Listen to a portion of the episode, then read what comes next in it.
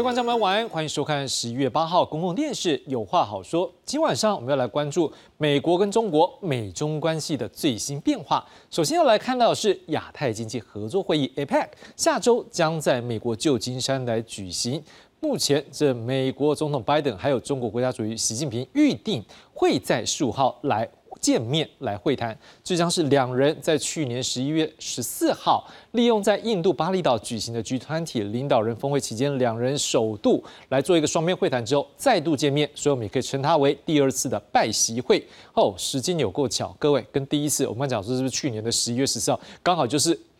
多一年。又一天，好，这个数字刚刚好，对不对？但是这场会面会谈些什么呢？会对于近来国际纷扰的国际局势又有什么样的影响呢？我们待会要来深入了解。不过先带大家来看一下。好，基本上这一次呢，在日经新闻有一个报道，他是讲说，拜登可能也希望透过这一次呢，促成有没办法恢复两国的军事对话，另外在核武控制取得进展。另外，彭博资讯也表示，习近平也会出席跟美国商界领袖的晚宴。好，那当然就看出来，双边在这次会议的过程当中都有所的一个准备。不过，对于美中之间啊，除了元首层级的会谈，近来高层官员的对话也不少。来，我们来看到的是这一个十一月九号跟十号，也就是明后天，美国财政部长 Allen。跟这个旧金将将会在旧金山了，跟这个中国国务院副总理何立峰来会面。好，那这个内容呢，目前大概据了解是，呃，双方应该会针对经济方面的议题来做一个讨论，而且这也是耶伦在七月访问中国之后第二次跟何立峰来会面，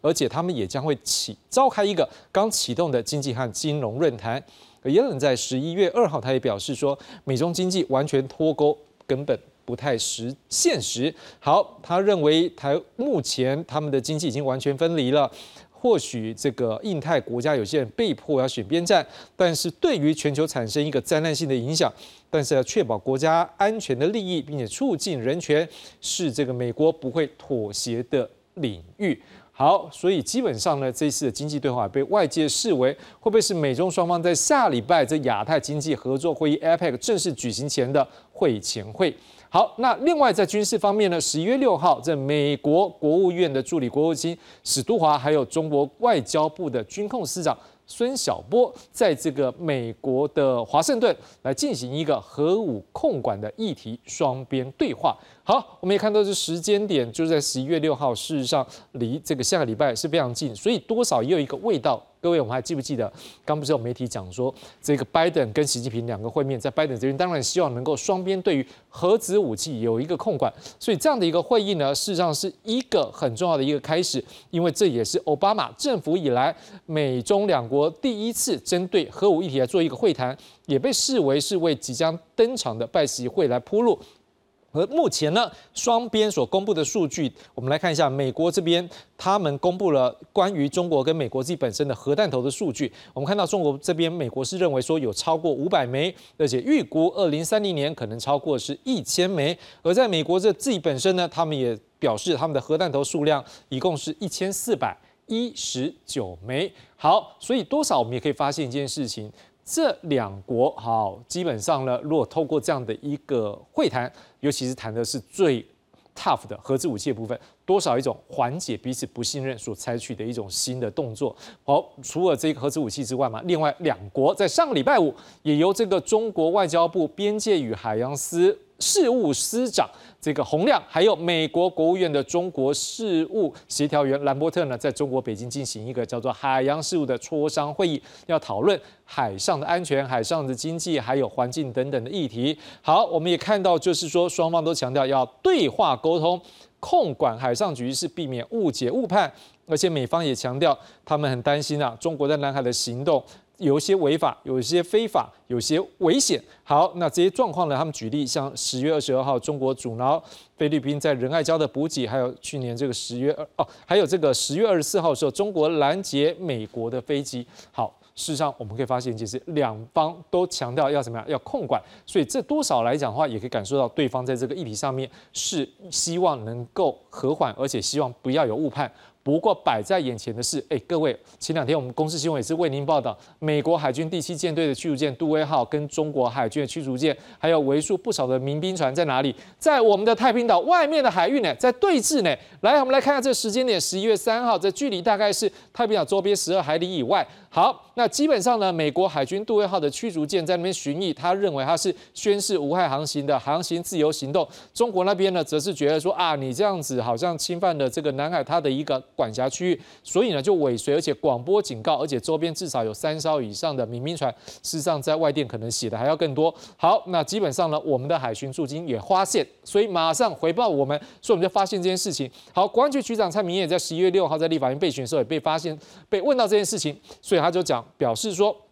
国军目前掌握的船舰的位置呢，事实上未来也会派出一些比较大型的船舰，因为海巡署有一些比较大吨位的船舰，好，那也会考虑来到这一个地方。好，所以基本上在这些范围里面，我们已经感受到一件事情，说这一个美国跟中国基本上在海上的一个僵持。持续在进行，可是就只有这样吗？各位没有呢。来，我们来看到的是最近这几天，这日本跟美国海军也将在西太平洋海域进行操演，这个图面。这个是来自于哪里？跟各位报告，这是美国卡尔文森号的航舰的这个脸书。好，这个时间点，我们刚截图的时候，大概是呃，我们刚才下午到六点左右截图啊，所以这个时间可能在早上台湾时间六七点的时候。好，那这里面写些什么呢？简单讲，就是说他讲说卡尔文森号自己本身，还有这个呢雷根号的这个航母打击群，好，跟日本这个自卫队的这一个船舰们要来进行一个联合的一个演练。好，那基本上呢，他们也特别强调说，这是美国在做一句，还有特别强调说，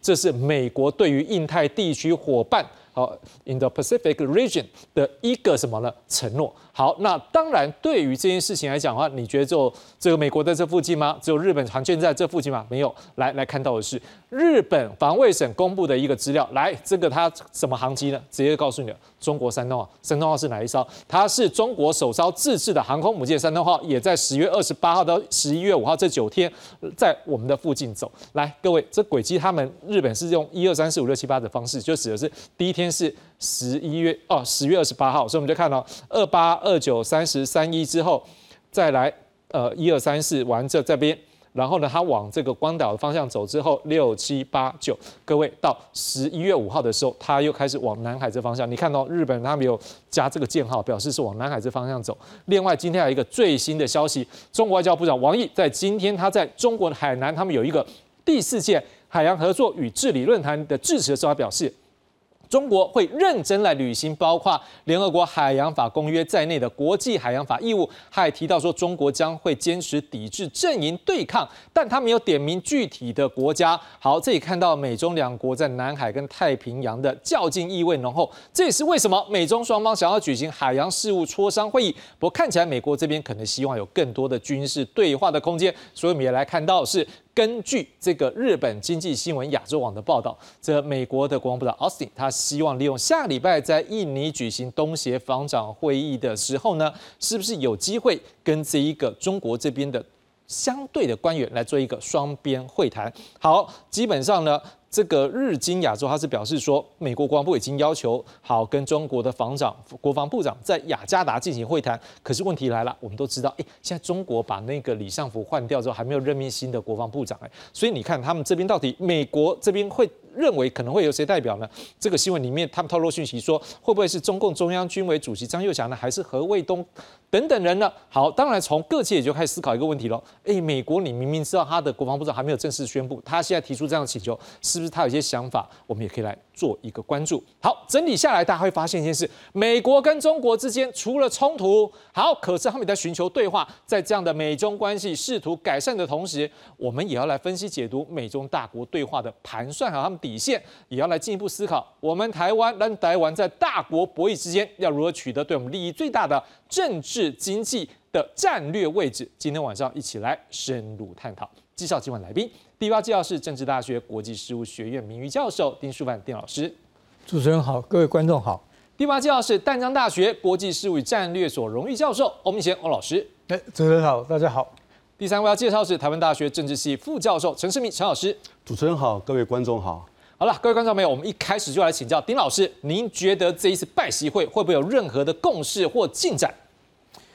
呃，这么讲就是说，呃，简单讲就是说，在这个不要有太高的期望之下呢，累积一点小成果。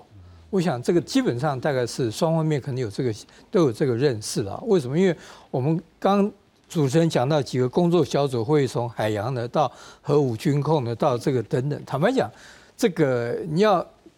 你要达成什么样协议，其实难度很高。那么同时呢，拜登期望是从这个安全方面着手，可是呢，从北京的角度，习近平是期待从经贸的角度着手。我们可以看，就是在过去几个月，美国派了一些部长级的官员到北京访问啊。一开始是布林肯，后来有财政部长、商务部长到这个气候大使等。那么在这个过程当中，有传言，呃，北美国本来一开始想派布呃布林肯，可是据说北京不接受。可是双方面乔老变，最后北京也做过妥协，让布林肯这个这个这个走一趟，然后后续有这个商务部长、财政部长等等啊。那么我们再看过去几个月，包括这个这个美国苹果老板 Tim Cook，或者是等等这些美国高阶商界的人士，到了北京以后，或到上海以后，北京派出非常高级的官员去接待他们。啊，不管从李强乃至于这个习近平亲自出马去接待这个这个这个呃苹果的老板等等啊，所以你可以看就是说，呃，北京做足了劲，想要在经贸上能够有所突破，因为我们知道中国现在经济状况是蛮糟糕的，当然不会说明天崩盘，不过就是说长期趋势很糟糕，哦，这当然很多的因素，所以北京希望就是说，呃，外资能够持持续去去中国投资，来带动中国经济成长。所以北京坦白讲，真是做足了这个功夫，下足了功夫，派出高最高最高层的官员，所谓政治局常委级的官员去接待这些美国商界的高层主管。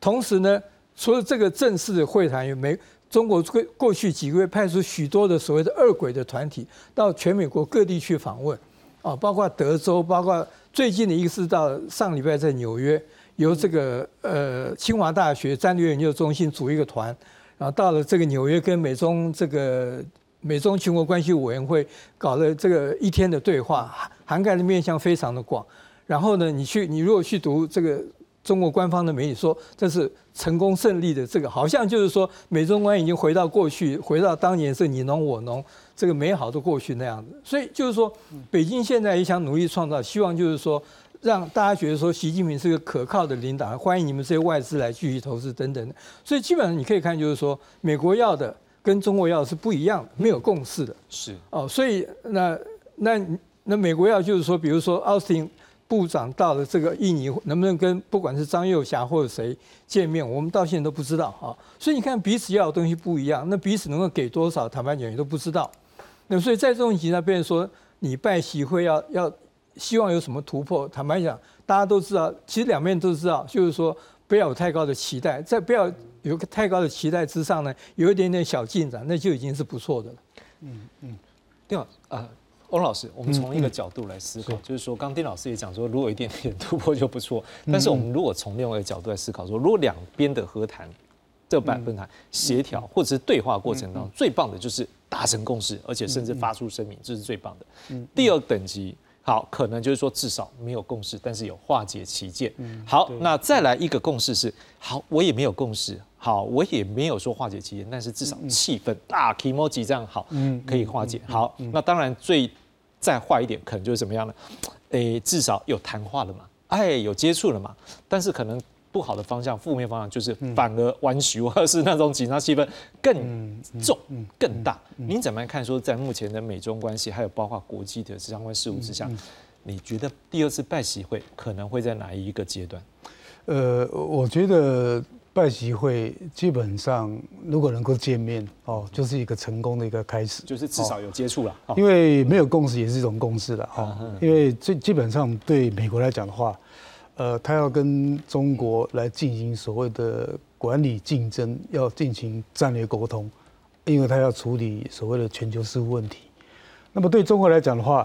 很清楚，他的三个原则就是所谓的相互尊重、和平共处、合作共赢。哦，这三思考底下来看，要跟美国进行各层面的一个沟通跟交流。哈，所以，所以基本上两个国家都有这种想法。呃，就是说，因为目前。这两个国家都面对一个内部跟外部的挑战问题。是的，那内部问题跟外部挑战问题的结果底下，如果两个国家能够稳定他们彼此间的关系的话，那么有助于他们去处理内部跟外部的事务。因为如果从美国角度来看的话，那美国外部面临以色列哈马斯的问题，面临这个乌克兰跟俄罗斯的问题，那当然台海问题也是他所关键的问题啊。所以美国国会也也也是问题很多哦。那么我们也了解到说，在上个礼拜，美国国会选出一个新的众议的议长，那么他们讨论问题就是说，关于呃乌克兰的援助是不是照常？那以色列的这个军事融资也不要给，那给台湾的八千万融资是不是要弄？所以这是一个呃强调，就是说内部都有这种问题的情况底下，那么如果能够呃缓和美中关系稳定的话，那建立更多的这个战略沟通网络的话，那么有助于他们处理内外的一个问题。好，那么另外呃我们也必必须要了解到说，去年巴厘岛的共识就提出一个重要的一个概念，就是美中的底线就是台湾问题。哦，那么美国。呃，也了解中国的想法，中国也了解美国想法，哦，那那但是因为，呃，双方都有他的一个各自的底线的问题，哈，所以呃，透过这次拜习会，某种程度是再一次的呃加强化巴厘岛的一个共识问题，哈，那么再让美中关系，呃，迈向二零二四年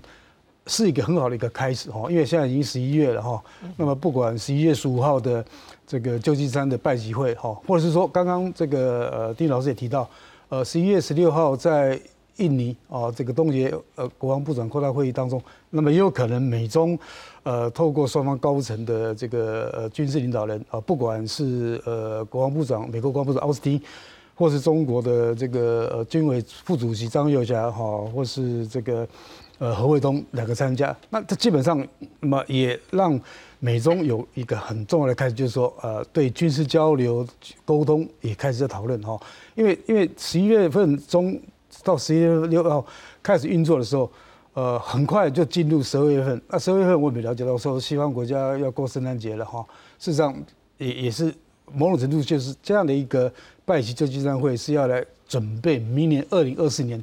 那么即将发生很多的一个大事哈。那么我最近上网找了一下，二零二四年全球有十七个国家准备举行这个总统大选、国会选举。哦，想想看，一月十三号我们中华民国要选总统，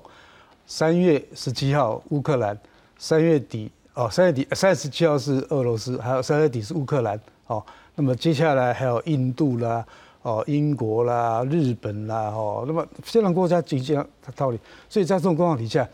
那么呃，美中的这样的一个战略对话沟通，事实上是着眼于未来。那么怎么样来处理更多的一个呃台海议题的一个稍微准备？如果他们没有这样的一个共识的话，就很难进行呃下边的一个工工程哈。那那我觉得呃最重要的是呃我们刚刚也提到说呃这个首轮的这个美中的海事的一个讨论谈判当中，那么基基本上是聚焦在东海跟南海是，那么没有聚焦在台海这个问题。那么可见的说，美中也了解到说这两个议题是双方。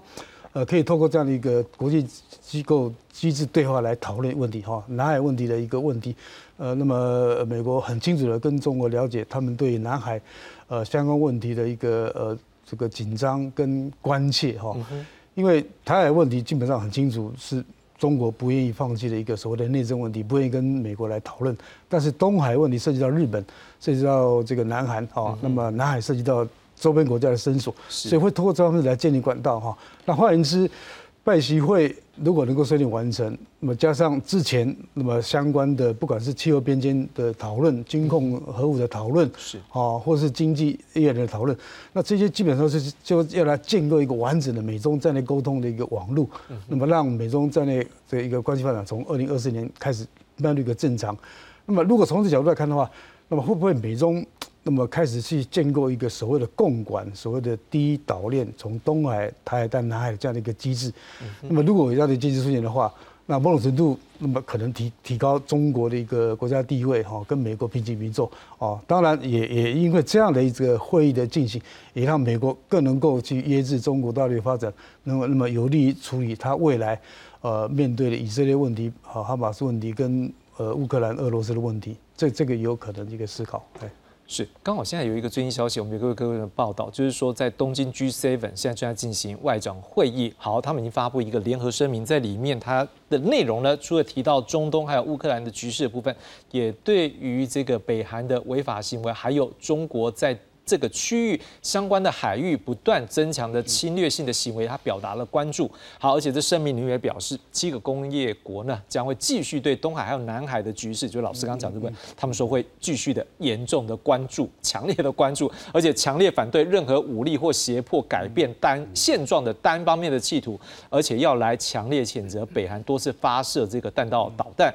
而且跟俄罗斯进行一些武器交易，这些行为，好，他们认为这些都直接违反了联合国安理会的决议。好，我就直接用这个角度来请教一个陈老师，在这一个 APEC 即将会面的前夕，呃，前一个礼拜，好，这个 G7 的外长会议就直接先这一步就先出了一个棋，我不知道这算是先画虾吗，还是怎样？因为我们刚才就翁老师刚好提到嘛，翁老师刚才就讲到说，可能台海议题还会是这个很重要的关键，而且可能很多的议题。他们的一个立场要怎么去谈，都要看这一次。所以现在 G7 是不是先喊了一个定海神针，就是哎，你自己要去去检讨你这南海的议题，你怎么样不能够有这个单方面要去企图改变现状的状况？这是不是美国有算好这个剧本？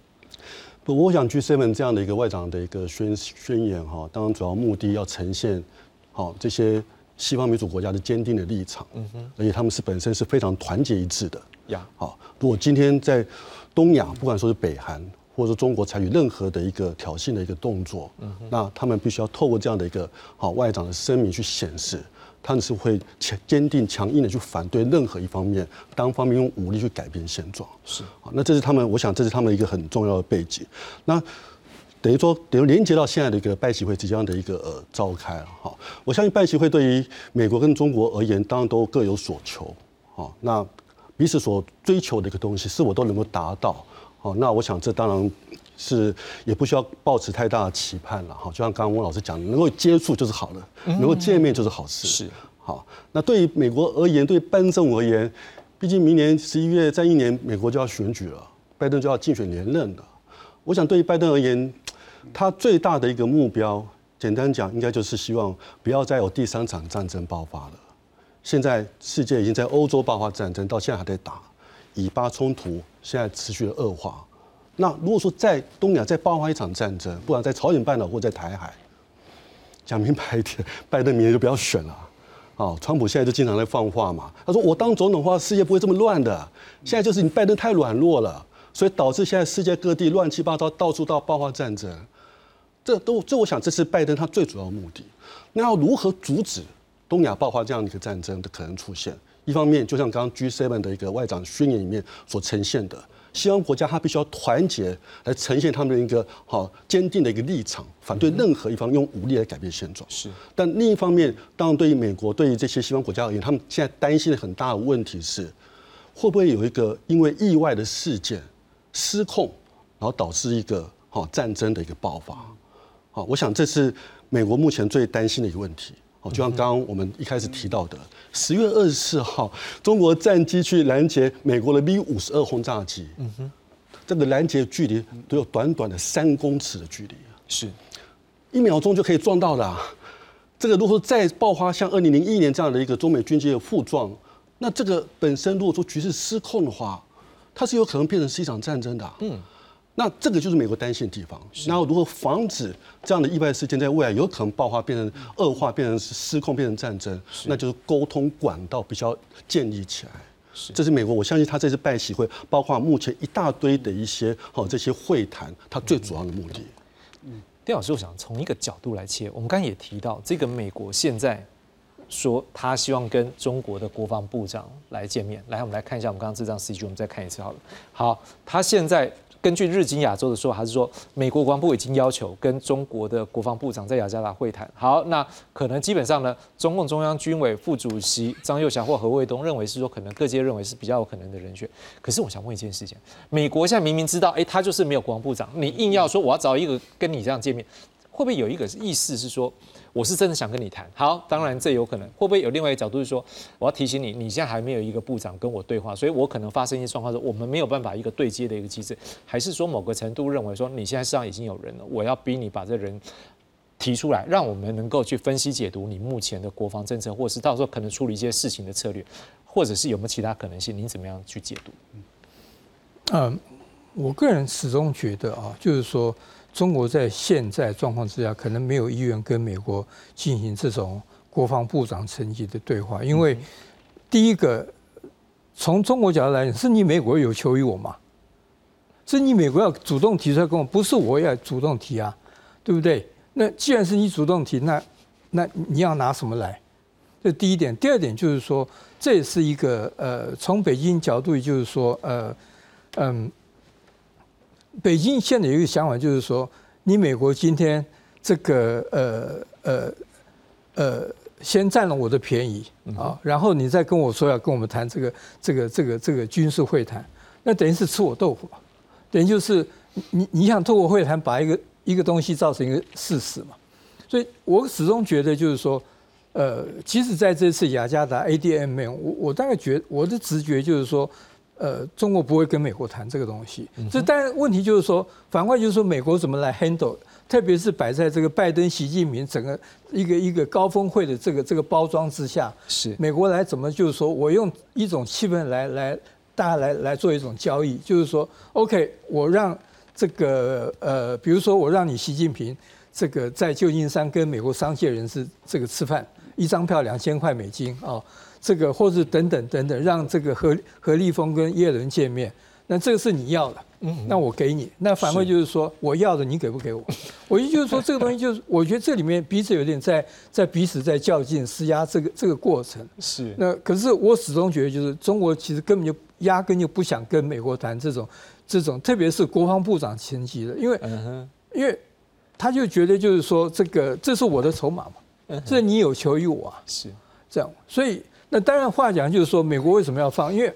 这个东西，因为这是一个不同的体制。因为美国基本上是一个自由自由资本主义。嗯。那么，呃，美国上界，美国现在不同的产业界有不同对拜登有实施不同的压力啊。那当然，华尔街大概还是希望跟中国往来，某些业界不不见得那么希望跟中国往来。那么，所以这里面就变成是说，希望跟中国往来，他就会当然会对政府施压嘛。嗯。啊，那么所以这个东西就变成说。拜登在这个政治体制下，他没有办法去，他不能说你们不能，因为这不是一个权威主义政府嘛。是啊，所以这个东这个东西，变成说中国某种程度利用美国这个政治体制上的一个一个一个弱点，来来来，想要扩大他的利益啊。不过话讲完，就回到您的问题，就我始终觉得中国不不太愿意跟拜登政府谈过，特别在国防部长上，我觉得中国是到现在可能意愿还不高。那我会问一下，你觉得美国？这个步调是刻意要提的吗？还是会不会有一些不同的盘算？呃，当然，呃，也许呃，拜登自己觉得说我已经做了个妥协，嗯，我让你的何立峰来跟叶伦谈，哦，这个也许是拜登单方面想法，就是说我已经做个妥协，那你你习近平要妥协，问题就是说这种妥协是不是双方面明讲的妥协，还是只是拜登认为我做妥协了？所以这个东西就是一个。这蛮怎么去拿捏的问题，不过我始终觉得中国不太想要跟奥斯汀谈这个问题。好，不过老师刚讲到这一个，你有讲说可能在这个军事国防议题上面，可能美方的态度会相对积极，然后可能中国方面相对就不是那么想要去回应。事实上，我们也看到，呃，我们来看这个好了，我们刚刚不是有讲到一个两国在前天有一个核武对话的。控管机制的一个部分哈，好，那这个部分呢，我们也要来谈说，因为美国直营 BOA 他们有一个报道，他们讲说这场。美中多年以来第一次举行的这种这个核武的一个控制控管的一个对话机制呢，基本上有一名这个美国的高级官员，他们就是私下讲说，事实上这一次啊，不管是核子扩张或核子战略思想、政策或预算等等的部分，他们是觉得中国那一方的代表团的对话的代表没有提供实质的回应。好，而且在这些议题上面，他们觉得中国没有提供太多坦率的信息，也没有达成说要召开第二次会议的这样的一个决议。好，另外呢，美国国务院他们也发出一个声明说，哎，基本上这次讨论呢，就是一个建设性，因为双方就武器的控制啦、防止这核扩散等等啊，都有一些坦诚而且深入的讨论，基本上是讨论哦，只是讨论，并没有共识。而且他们也认为说，作为维护美中开放沟通管道以及负责任的管理双边努力，这件事情至少已经达成了这样的一个角色。所以这听起来就像老师刚刚所讲的，美国是很想要。谈，但是中国并没有想，就连我们刚才也看到，来我们来看这张戏剧，我们看到现在你可以确定中国的核弹头多少吗？你不确定嘛？美国是确定的，但是美国现在去预估中国，所以中国在相关资料都不想告诉你。翁老师，我们来问一下，在战略方面专家，这时候在专利战战略这部分，美国跟中国是不是各自的盘算或各自要的点，事实上也完全不一样？呃，当然了，因为如果从这个核武的角度来看的话，哈，那么中国这几年来一直不断的精进它的核武发展的一个技术跟能量，哈，是。那么它跟俄罗斯的关系非常密切，哈，所以可以从俄罗斯获得更多的呃这个呃铀哈跟布哈，是来发展到核弹。那么，呃，刚刚我们看到这个是美国的一个自己的估计哈，根据到二零二三年的这个呃中国经济报告书的一个角度来看哈，那事实上根据这个呃挪威的这个呃国际和平研究所 CIPRI 啊的一个估计，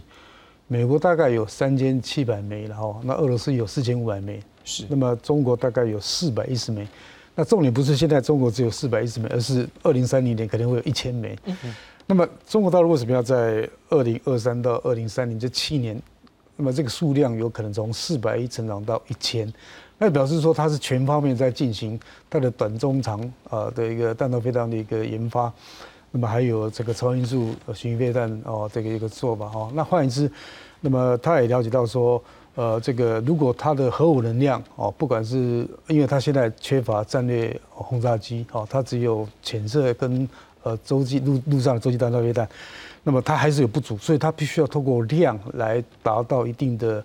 抑制性的效果，抑制美国量的优势。哦，因为很清楚了，我们看到，呃，在二零二二年的二月二十四号，当这个俄罗斯打乌克兰的这样的一个特殊军事行动的第二天。呃，俄罗斯普京就宣示他的整个后部队哈，那么整个进入战备状态。是。那么这个就是让北约、让美国感到担心的，因为如果万一有核的话，那这问题非常大。好，那就好像最近呃这个呃这个以色列的这个呃国防部长哦，那么也提提出所谓的可能会在这个加沙走廊应用核了，那马上就被。呃，撤换掉哈，被被抑制。那那我的意思是说，从这个角度来看的话，核武在整个美中战略竞争过程当中，它还是扮演一个很重要的一个角色哦。因为呃，就好像呃，为什么这个北韩一直不断的火星十七、十八号一直发展啊？那么可能还还准备做第七次的这个弹道呃那个核武的一个测试。是。呃，也就是说，这个力量还是存在。那么当然，呃，也也这个也是涉及到说，因为呃，这个俄罗斯哦。那么呃，最近也推出这个欧洲传统武器裁减条约的一个呃这个范围哈，那美国加强它现有的一个传统武器的一个能量哈。那么虽然呃这个俄罗斯跟美国之间有所谓的战略武器的一个个管制哦，是，但是基基本上呃只是一个形式，并没有真正能够约束它的发展哦。所以所以从这角度来看的话，中国大陆当然了解到说这个核武。的战略三角哈，那么它既然缺了一角，那么就必须要在另外两角加以补充哈。那么当它的这个核弹头数量够多够大，那么当然就可以造成更多的这个后主效应来应对啊这个美国的这种核武的威胁。那么这这点是必然的一个情况哈。那么刚刚我们也提到说，这个呃在印尼的这个冻结国防部长国台会议哈，那么美国是很很清楚的。呃，这个奥斯汀会去，那么希望中国大陆也有这个相应对应的人物来，那么这这某种程度就是一个很重要的一个讯号，那么那么显示出来说，这个美国有这种应届盼望，就看呃中国给不给面子。啊，因为十一月十五号，那么拜习要见，嗯，那么十一月十六号，如果哦，那么气氛良好的话。那可能呃会有很高层的啊到那边，让双方的这样的一个战略沟通哦，那么另外一个管道哈，因为这样的战略沟通只是一个过程，那么还需要各层次哈，因为刚刚也提到军控这个谈判哈，那么会会面只有一天，至少一天只是一个形式，它只是呃这个建立双方可以沟通的管道，那么未未来的一个呃这个议程的一个设定的问题。嗯哼，好。那当然，我们就要接着要看一个东西，关于这海洋的部分，陈老师，因为讲句实在话，美中在海洋上面的一个冲突，不是只有海上而已，空中的战机或者是军机，那个冲突也是存在。所以除了在海上、空中，基本上都看得出来，在这个东海跟南海两边，基本上都有各自的一个角度。当然，美国一直强调的是这是一个国际的一个空域海域，所以有自由航行、飞行的一个权利。但是中国当然它也有它自己。对于这南海或者东海疆界，他自己的一个看法，你怎么样看？说双边既然都有这样的一个旗舰，真的是旗舰吗？那立场就是不一样。有可能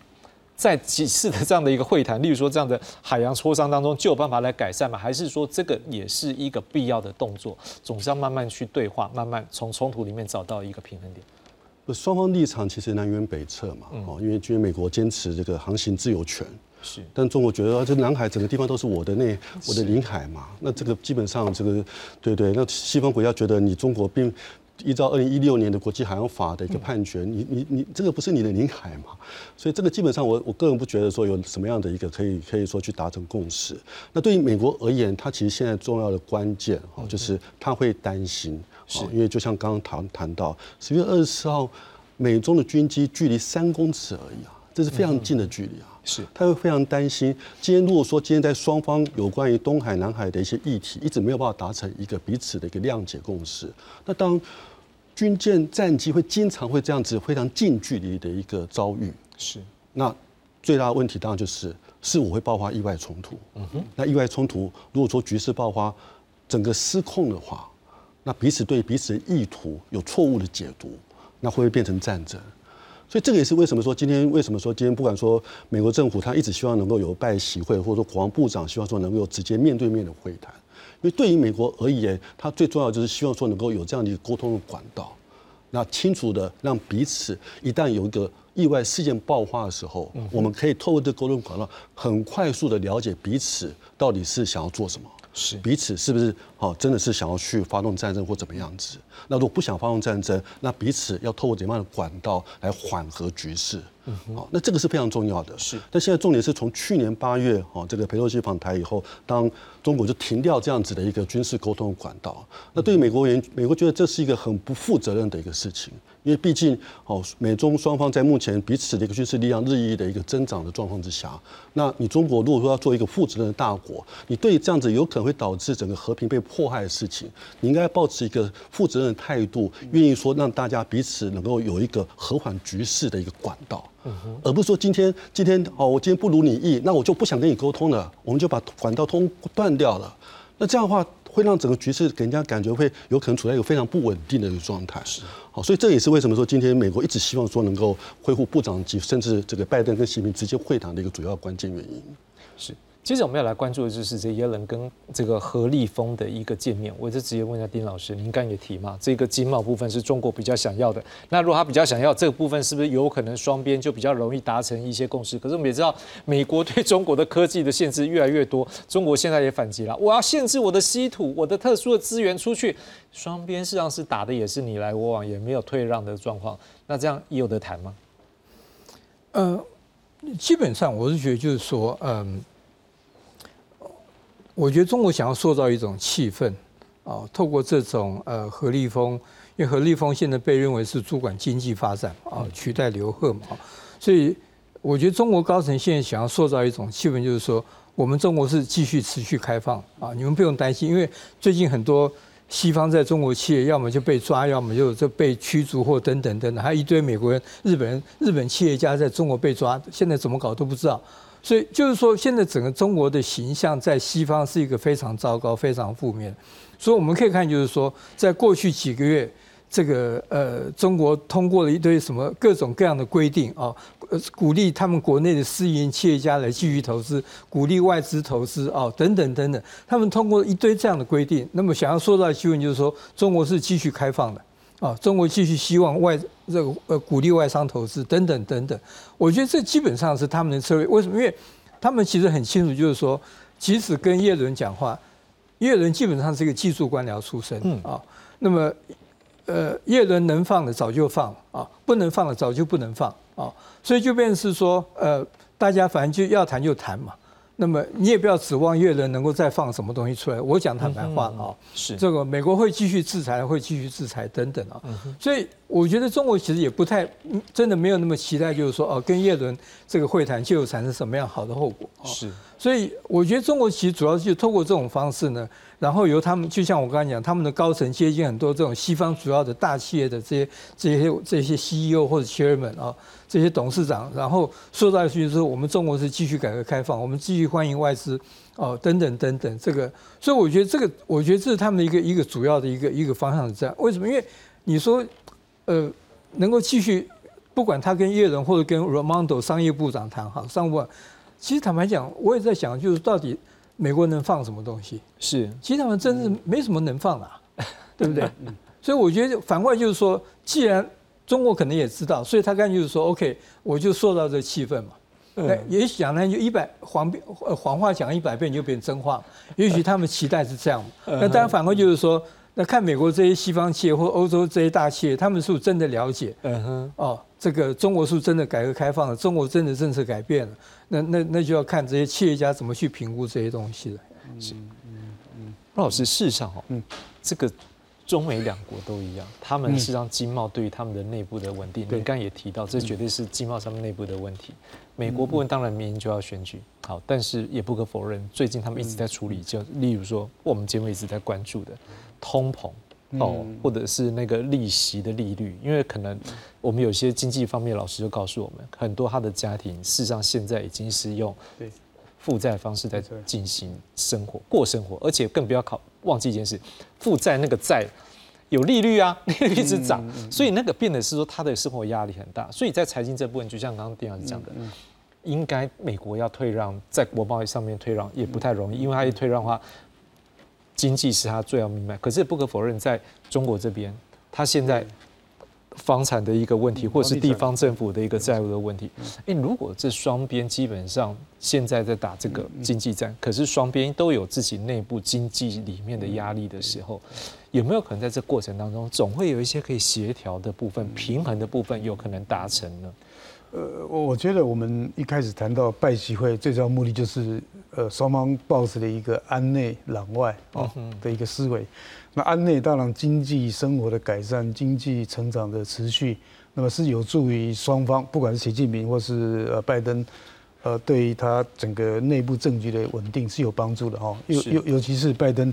呃，要争取连任哦，那么他必须要有一个漂亮成绩单，内部问题。而且民主国家选中重调的够巴斗，够巴斗哈。对，事实上，呃，我我前些日子也到呃 DC 一趟哈，去去看了一下。事实上，你在那边你感觉到说美国人关系还是他内部的事务嘛？嗯。哦，缅因之后有枪手啊，杀了很多人哈，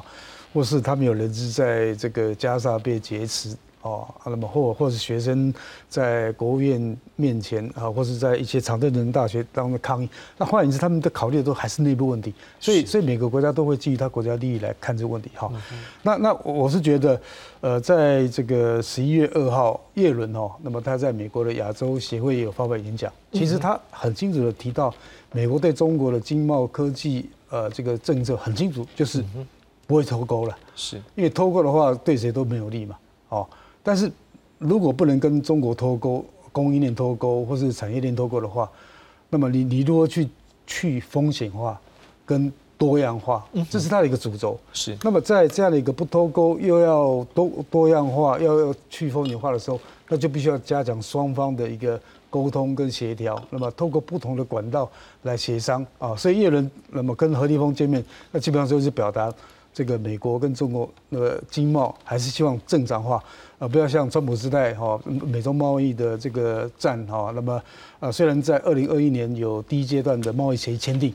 但是中国是不是呃买了美国的农产品？那么是不是呃愿意去平衡美中的贸易逆差？事实上，这个这个后续还有很多问题哈。只是说后来呃整个美中的这个经贸战走向科技战，是哦，那么那么也就是说，呃，美国考虑到更多的是。如果这样的一个经济，那么让中国大陆的军事科技发展也加强的话，那某种程度，那么也是对美国的国家利益有影响。是哦，所以在刚刚我所提到的，呃，不脱钩、持续往来、更加强是双边的那个贸易经济往来之外，那么去风险化跟多样化的目的，就就必须要思考怎么样来保护美国的这些高科技啊的一个问题哦，所以他们提出一个所谓的小院高墙哦，量子科技哦，那么这个半导体或是所谓的这个资金安全这些，那么它必须要保护。那么这些东西很多都涉及到美中之间的重要的这个半导体 IC 产业供应链的问题，是，所以双方就必须要去协调。那么如何来把这个小院高墙更它更它更小，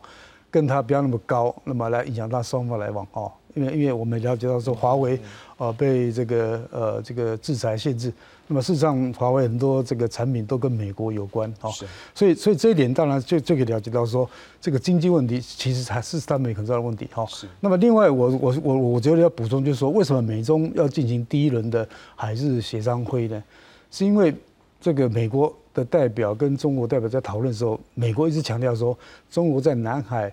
在东海啊的一些所谓的这个过激行为、一些不负责的行为是必须要去管控。那么那么这样的一个行为不只是海上遭遇或是空中遭遇问题，那么中国大陆在八月份也提了一个新的这个南海的这个本来是九段变成十段线的问题啊，那么引起周边国家的一个抗议，那么这个抗议问题还是会存在啊，是，那么这些问题这个主权问题还是不会不会被淡化，那这些问题未来是不是有可能会变成呃这个中国跟东协跟美国之间在南海发生冲突的一个根源所在？哦，因为因为当中国提出这样的一个所谓的时段线的时候，那他就必须要透过一个实力的展现，不管是在他所认定的这个南海时段线的这个巡弋啊，或是呃这个这个打击啊其他国家的船舰进入，或是作为监视，那他都必须要展现能量。那么在这过程当中，那或许会在某些灰色地带啊发生意外事件，那么引发更多的危机。那么，所以这也是美中呃在这样的角度底下，必须要多方面、多层次的沟通管道建立一个必要性。哎，张老师，最后，因为我们也讨论这么多层面了，如果你是嗯习近平好了，嗯嗯嗯，或者是你是拜登的话，你从双方，你可能你觉得两边可能最想要谈的顺序，我们都有各三样，好不好？你觉得拜登最想要谈哪三样？然后习近平最想谈哪三样？拜登最想要就是。维持一个最高层沟通管道的存在。啊，好，那在这样管道存在之下，那当然接下来当然好，更重要就是军事国防事务的沟通管道，他希望说能重新开放，嗯，好，那在之后对于美国而言，好，他当然还是希望说能够让让中国中国可以明白的清楚的了解，嗯哼，好，希望中国不要妄动。嗯哼，中国如果妄动，那美国跟西方国家他会很团结的，好采取一个坚定的立场，是来去阻止这个东亚被这样的一个片面用武力的方式来改变现状。是，我想这是拜登本身想要去达到的目标。那对于习近平而言，好，习近平而言，当然。因为毕竟前阵子不管是李克强的问题啊，或者说包括他本身的一些李尚福这些官员本身的一个下台，我想这其实都对于习近平的一些威望构成一些伤害。是。那我个人觉得这一次的一个哈习拜会，当然有可能会对于习近平在他的一个国内的一个政治的威望，有可能会有提振的一个作用。我想或许这也是为什么习近平愿意去见的一个关键的原因。那另一方面，就像刚刚几位老师提到的，中国现在很明显，他很需要外资。是哦，它上一季上一季，它是有史以来一九八九年来第一次外资的流入是低于它的外资的流出，是负成长的。是好，它今年的第一、第二季的外资的投资是比去年减少了百分之八十，这是相当幅度的一个减少。那这也是为什么说它的一个经济一直没办法得到一个成成长嘛，失业一直没办法得到解决嘛。那你要让外资能够愿意进来。美中关系比较和缓，嗯美中关系比较产生一个给外资的印象，是大致上基本上大家不会有太大的问题。是你们这些外资来投资我中国，不会说好像未来可能突然出现一个美中大幅度的关系的动荡，那你们可能因此要被美国给拉回去了。是，那这个是当然是拜习近平他希望得到的一个东西。那另一方面，我我个人觉得，对于习近平而言，他当然还是希望说有一些经济的一些项目的一些放松制裁。嗯好，比如说刚刚提到哈一些一些一些哦。基本上，美国也不打算要脱钩，但是它要去风险化。是。那对于习近平而言，他会希望美国你愿意说，比如说在一些高阶晶片的半导体，你至少放松。放松制裁，好，不要像之前那么严厉。是好，好，当然不可能说放弃，但是至少放缓。那另一方面，我觉得另外一个或许也值得谈判的一个重点，当然是美中的贸科技合作协定。美中科技合作协定，好，在今年的八月二十九号延长半年，是但是明年二月二十九号又到期啦。那到底要不要继续延长？要不要让它继续的维持下去？是这个美中科技合作协议其实对中国的科技发展是有很重要关键的。那我我相信在这次的会谈里面，习近平一定会争取，希望说拜登政府能够继续的，好让这个美中科技园区合合作协定能够继续的存在。是。最后一个阶段，我想请三位老师，我们也不可能说看美中在那边谈，那跟我们没有关系。它里面就要谈的，刚几位老师都告诉我们很重要，台湾是其中一部分啊，我们是这样。如果在这个状况下，是每位大概两分钟的时间来谈一下，您觉得我们台湾在面对的他们现在这个即将要更加多一点谈的过程，会不会关系改善？我不知道。但这过程中，我们要怎么样来面对这样的可能的一些变化？丁老师，我觉得也许呃呃，我们驻驻美代表处那边可能要花更多的功夫。我因为呃来密切观察呃，特别是了解美国内部政治，因为我们对中国现在政治运作，我们真的是一个黑箱子啊。可至少我们可以了解美国内部政治运作，各个不同力量较劲的那种，就是说这个东西，因为美国明年马上进进入大选。那各个力量较劲的结果，最后会导向一个什么样的结果？让美中关系的，我觉得这个东西很可能就是说，第一个，我们我们外交部驻美，或者说各单位驻美，可能这个东西要要花蛮多时间去了解啊。这这是一个蛮重要的项目，因为这牵涉到美国整个未来政策怎样，我们能不能事先有效的了解啊？这这这是第一个。第二个就是说，嗯嗯，因为我们马上要面临选举，所以就是说，呃呃。国内的各个主要的候选人，是不是也应该要思考？就是说，他们胜选以后，我们现在不知道谁会当选啊，因为还有一些变数。可以就是他们怎么样来来面临这个，来面对习近平啊，来面对甚至美国未来要面临选举的一个一个一个状态。哦，所以我觉得这个各个候选人可能要去去关注这个问题，因为你毕竟是我们未来的领导人嘛。哦，这个，所以我觉得这个可能是一个。呃，蛮我我这个我能想到就是这这两个大大的方向，是翁老师，你怎么样来？因为美中的竞争、合作、冲突哈，都会涉及到台湾的部分了。是啊，尤其是在经贸竞争会更激烈哈。那么台湾所拥有的半导体科技相关的产业，那么某种程度是不是可以更思考，可以扮演更重要的角色哈，让我们更加完整哈。是，就像这个台积电到日本投资，到德国投资。哦，那么未来在台湾也必须要更壮大，这样子才才能够固本。哦，也就是说你分散投资、分散市场，但是台湾还是你最重要的一个基地，能够壮大。那这样台湾才有更多的筹码来面对美中战略竞争底下的一个经贸问题。哦，那么美中也也会有合作问题啊，他们也谈气候变迁啦，是温室效应啦。哦，那么在这方面，台湾是不是可以扮演？那么协助哈这种气候变迁跟温室效应当中台湾的一个角色，台湾呃未来参加呃有可能透过 NGO 去参加 COP28 的这个气候变迁会议，那台湾可以提出我们的一个想法看法哈。那么当然还有一个最大的问题是冲突问题哈。那台海冲突问题，那么涉及到说台海的现状啊会不会被改变问题哈？那么现在某某种程度呃。解放军台的一个周遭的一个巡弋，事实上已经在改变现状哈。那在这个过程当中，我们台湾要更加思考，那么让内部稳定，更强化跟美国的这个军售关系哈。那么不管是你的高科技武器哈，或是军售哈，或是自己的训练哦，更加强化之外，那么更必须要让世人了解到说，那么台湾呃这个明年的选举一定要平和完整的把它做完，那么这样才能够稳定我们。那么，另外就是说，呃，面对美中呃在呃一些全球事务问题哈，比如说以色列问题哈，或是乌克兰问题过程当中，那我们也必须就知道说这样的一个效应，那么不要影响到台湾跟美国之间的关系哈。那么某种程度就是稳定自己内部哈，才能够真正面对美中战略竞争冲突合作底下的一个台湾的角色。哎，老师，我想问一个问题，就是说在大国博弈的过程当中。免不了需要选边站。我想我们现在站的角色，或者是甚至从国内几位总统参选人的一个立场上看起来还蛮明显的。如果这种状况之下，后面怎么样去保持平衡，会不会可能也是要去思考的角度？因为我觉得小国面对大国的竞争，哈，那么如同我们刚刚所谈的，美中有竞争合作冲突，那么我们是不是扩大合作的面向？那么和缓竞争的一个伤害，那么减少这个冲突的一个发生。那在这种底下，就可以所谓的多重平衡的角度来看这个议题，而不是单一。我跟着美国走，或是单一要要去跟中国来做进一步的协调，也就是说可以多元化，呃，分不同的事务层次来进行台湾的一个国家安全战略的一个思考，而不是单一的思维来看问题。所以老师就是说，基本上不是全部都一样，而是这个事务我们应该选择的是比较靠哪一边，或者是我们也不是说靠哪边，我们选择一个我们认为比较适合的一个角度切进去这样。对，因为基本上两岸没有沟通也不行。是。陈老师呢？你怎么样来看？我们可能在这个美中可能会有一些变化的关系变化的时候，我们怎么样来做应对？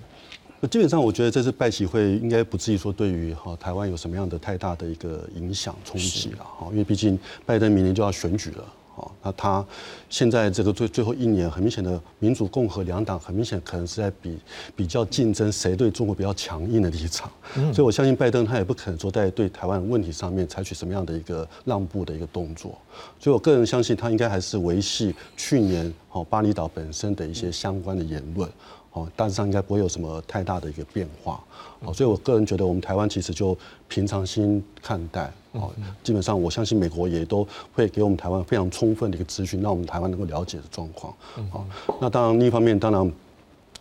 对于我台湾在美中之间的问题，我个人现在是这样认为啦，除非说你中国把军机。骚扰台湾的行为停止下来，是，所以说你中国你愿意承诺不会再用武力来解决台湾问题，对，要不然我现在个人认为，在美中之间，我们台湾没有什么好选的，是啊，我们当然是要选择能够保卫我们安全的那一边，嗯嗯嗯，那对于那个想要用武力威胁来迫使我们去接受他的决定的那一边，我不相信，我现在也不相信我们的一个好谈判可以在一个被军事武力威胁的一个状况之下。谈出一个对我们台湾有利的一个结果，所以我个人觉得，除非你中国你愿意放弃用武力的手段，是。不要再继续的军需老台，那最重要当然是你要承诺不会用武力来解决台湾问题。那我觉得你北京你也才有可能得到我们台湾老百姓对你你中国的一个信任，嗯，那你也才有可能在未来你去想要去实现你本身嘴巴所一再讲的和平统一的谈判的可能性。我都没有信任感的话。这个东西是不可能谈的，是啊，好，那我相信我们台湾老百姓也不会那么天真的认为，去觉得啊，我我我今天放下武器，我是接受你的你的条件，然后我真的可以得到我最想要的。